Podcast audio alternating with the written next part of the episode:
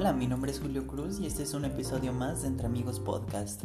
Muchas gracias por estar escuchando este episodio. Espero que el no haber tenido episodio la semana pasada haya ayudado a que eh, pudiesen escuchar eh, podcasts relacionados a problemáticas que están ocurriendo actualmente tanto a nivel global como a nivel nacional. Eh, pasando de lado este tema, esta semana tenemos dos cosas muy relevantes de las cuales hablar, una en cuanto a series de televisión y otra en cuanto a videojuegos y tecnología en general. Eh, siento que eso es lo más importante, entonces siempre lo más importante se deja al final, ¿no? Eh, en el caso de la serie de televisión, estoy hablando específicamente de Historia de un Crimen, La Búsqueda, que es una serie eh, muy controversial que acaba de estrenar Netflix este fin de semana acerca de el caso Paulette y también vamos a hablar sobre el PlayStation 5 y todo lo que esto conlleva. Así que pues vamos a la cortinilla sobre la historia de un crimen, la búsqueda.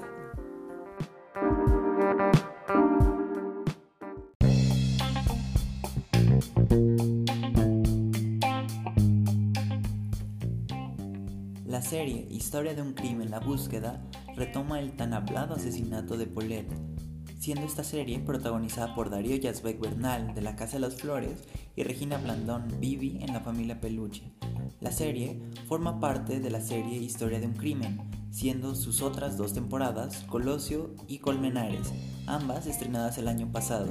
La serie desde su anuncio causó indignación en redes, pues es un caso muy delicado y la serie toma algunos puntos con gracia.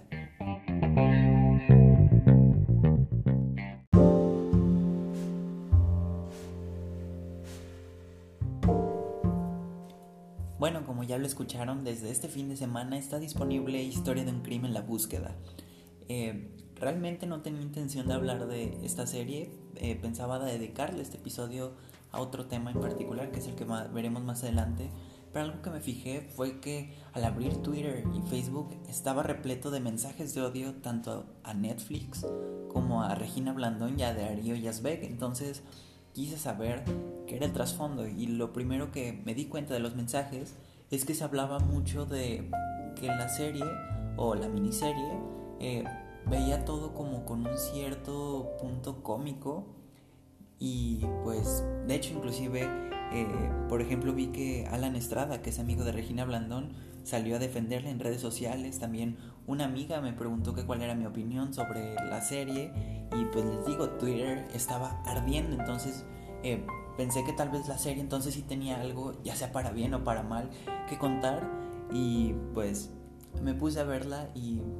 desafortunadamente eh, no es ni uno ni lo otro. No sé por qué se, se está debatiendo mucho en redes sociales este caso de que fue convertida en una comedia cuando sinceramente yo no lo veo que la convirtieron en una comedia como tal. Eh, yo lo veo que es como una serie, eh, como todas las que ha hecho Netflix en México, a excepción de Club de Cuervos. ¿Esto a qué me refiero? Mala, así nada más. O sea, no veo que haya...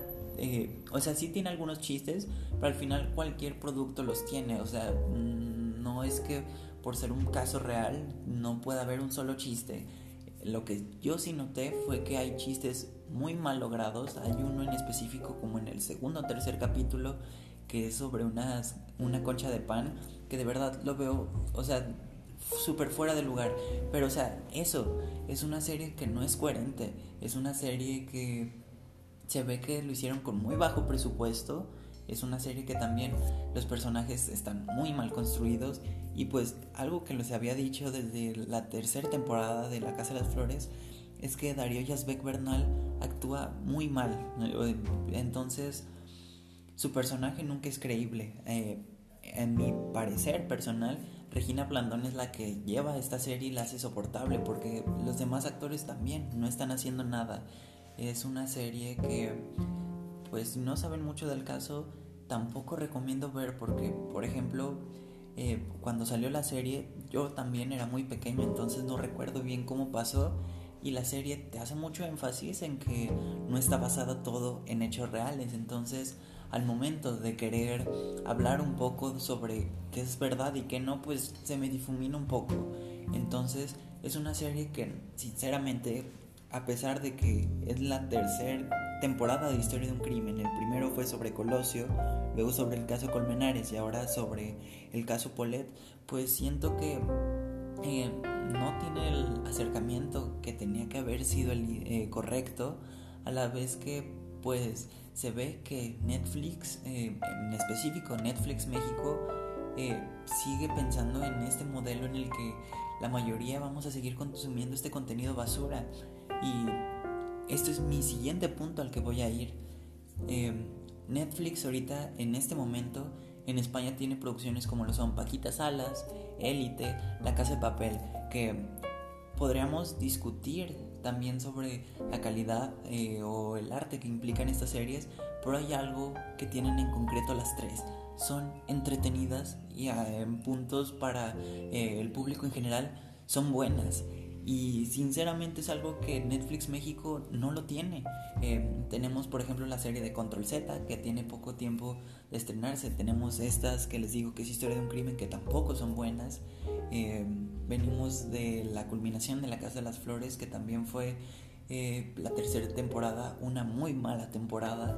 Y pues podríamos seguir con la lista lo único bueno que tiene podría ser como esta película que se estrenó hace como dos semanas, que se me fue el nombre, y también Roma, que en realidad pues la compraron, no es como que Netflix la haya hecho, y Club de Cuervos, pero además de eso, faltan estas series eh, que sean, falta el Dark, que es alemán, falta ese Élite, la casa de papel, que son españolas, falta esta clase de producciones eh, originales que son buenas entonces, eh, pues al final de cuentas, a Netflix no es tanto que le interese el que sus eh, series sean buenas, sino el que estemos hablando de ellas. Eh, o sea, de cierta manera, el que estemos hablando de Paulette y de todo el lío que se hizo en Twitter, a Netflix le conviene, porque les digo, yo no iba a ver la serie. Y por ver esos comentarios terminé haciendo que la serie se vuelva un poco más rentable, ¿no? Entonces imagínense, de uno en uno, que pase esto, pues termina siendo una serie un éxito y al final a Netflix no le interesa si te gusta o no, lo que le interesa es que lo veas, entonces pues definitivamente esta serie es una serie mala eh, en la que pues yo no le tiraría a Regina Blandón, de hecho diría que se nota que es buena actriz y que podría... Eh, solo le hace falta una oportunidad real, que sé que el cine mexicano es muy, eh, muy difícil que se presente ya que por ejemplo también en la película de Mis Reyes contra Godines, que ella aparecía, ella volvía a rescatar la película, es una actriz que hace bien su trabajo, entonces pues em, está disponible en Netflix, los dejo a su consideración. Em, les digo, sobre mi opinión, siento que no fue demasiado cómica en el sentido de que se estaban burlando del caso, pero también siento que tiene, por ejemplo, una escena de sexo súper innecesaria eh, y pues lo dejo sobre la mesa. Espero que en caso de que la vean, eh, me manden mensajes sobre cuál es su opinión. Y pues esto es todo hablando de eh, historia de un crimen, la búsqueda. Y ahora sí vámonos a un tema un poco más importante, que es el lanzamiento del PlayStation 5. Así que vamos a la siguiente cortinilla.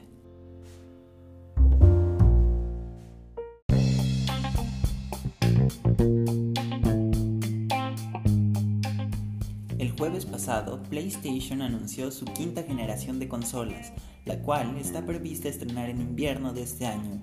La especulación y emoción por el evento fue tanta que rápidamente se volvió la transmisión en vivo más vista en toda la historia de YouTube.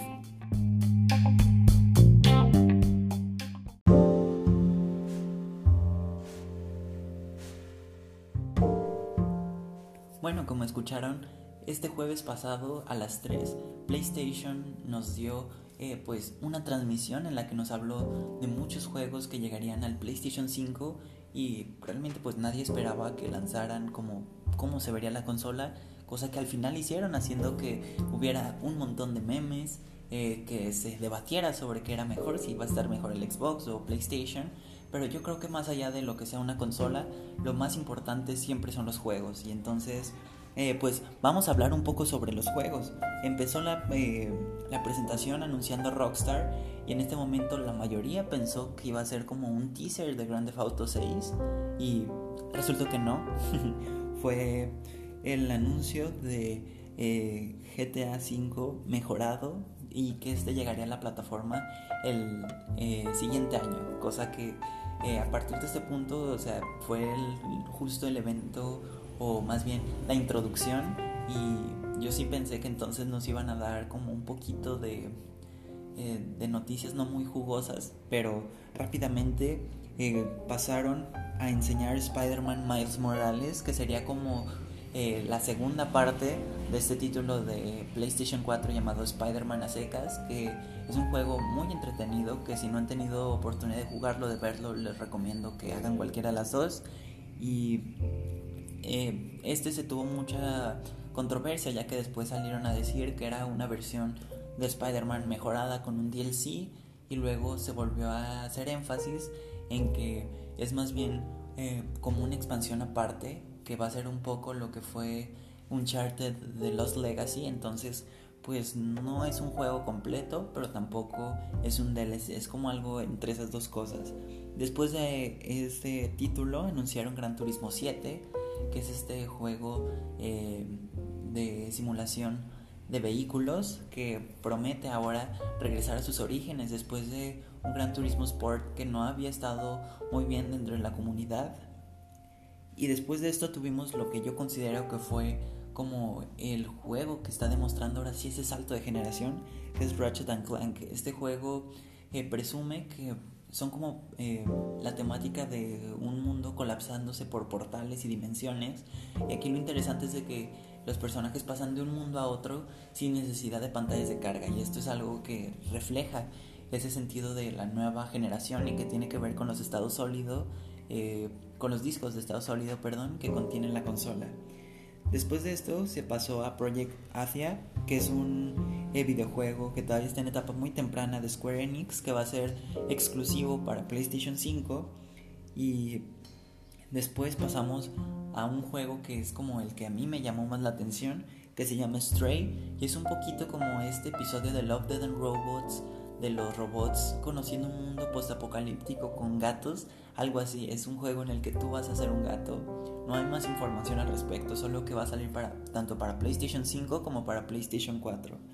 Después de eso eh, salió un tráiler de Returnal, que es un poquito eh, un juego sobre cómo es como un bucle de tiempo en el espacio eh, luego regresa eh, Sackboy a Big Adventure, que si no lo conocen es de The Little Big Planet. Ahora, eh, pues este personaje tan eh, bonito que es como, no lo sé, es como un. Está como cosido, es un poco un personaje cosido a mano o como. Em, sí, como handmade, podríamos decir. Y por fin le van a dar una eh, pues un videojuego de plataformas este personaje eh, que se ve que va a estar más centrado en jugar, no tanto en la creación de niveles. Y después de esto se pasa a All Stars, que es un juego un poco con el visual de Fortnite mezclado un poco con Rocket League, que es sobre autos y destrozos con estos. Y después Kena, Bridge of Stories, que es un poco... Eh, se ve visualmente como un eh, como una película de DreamWorks que tiene también que se ve como una jugabilidad muy parecida a Zelda, entonces ese también es uno de los que yo tomaría más en cuenta. Después de esto tenemos Goodbye Volcano, que es una...